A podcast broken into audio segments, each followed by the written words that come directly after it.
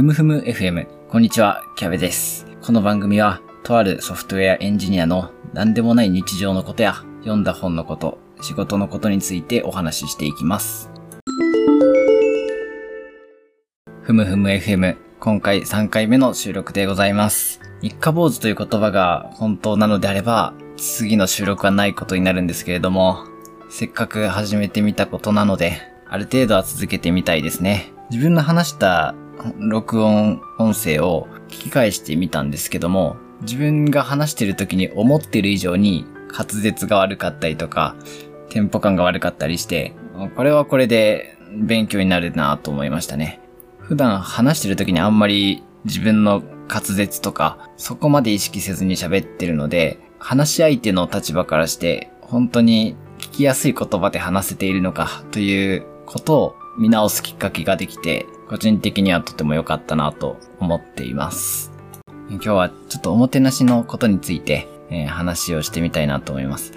最近、リモートワークを主にするようになってからですね、えー自分で料理をすることが増えたんですけれども、その影響で、えースーパーに買い物に行く機会も増えたんですね。今こういう時代ですから、スーパーの店員さんの仕事もある程度リスクのある中、皆さんの生活を支え続けている重要な仕事だなと思います。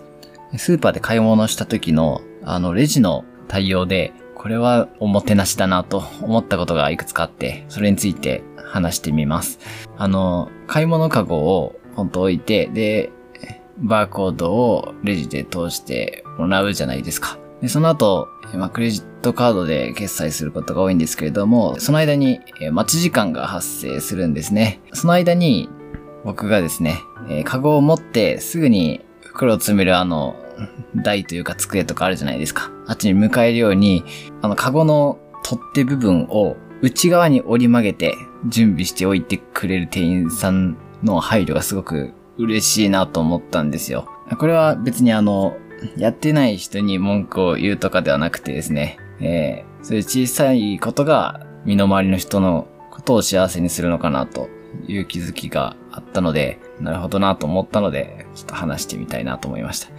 あの、スーパーのカゴの取っ手部分が外に開いてると、一回それを内側に入れて、それを持って、えー台の方に動くわけじゃないですか。なので、ワンステップ、僕からすると手間が省けてすごく気持ちがいいんですよね。なんだこいつすごい細かいこと言ってるじゃないかって思われるかもしれないんですけど、クレジットカードの通信を待ってる間ってお互い暇な時間なわけで、その時間を効率よく有効活用してくれることに僕は嬉しさを感じましたね。あとは、あの、肉類の袋詰めとかをやってくれるとかもすごく嬉しいですね。これってスーパーでやるように義務付けられているのかわからないんですけど、あの、たまにしてもらえなかったりとか、してもらえたりとか、あの、対応がまちまちなので、よくわからないんですけど、その時間があるときは、そういう風にしてくれるとすごい嬉しいなと思いますね。やる側からすると、とても些細なことなんですけれども、受け手にとっては、とてもありがたいこと、感謝したくなるようなことって、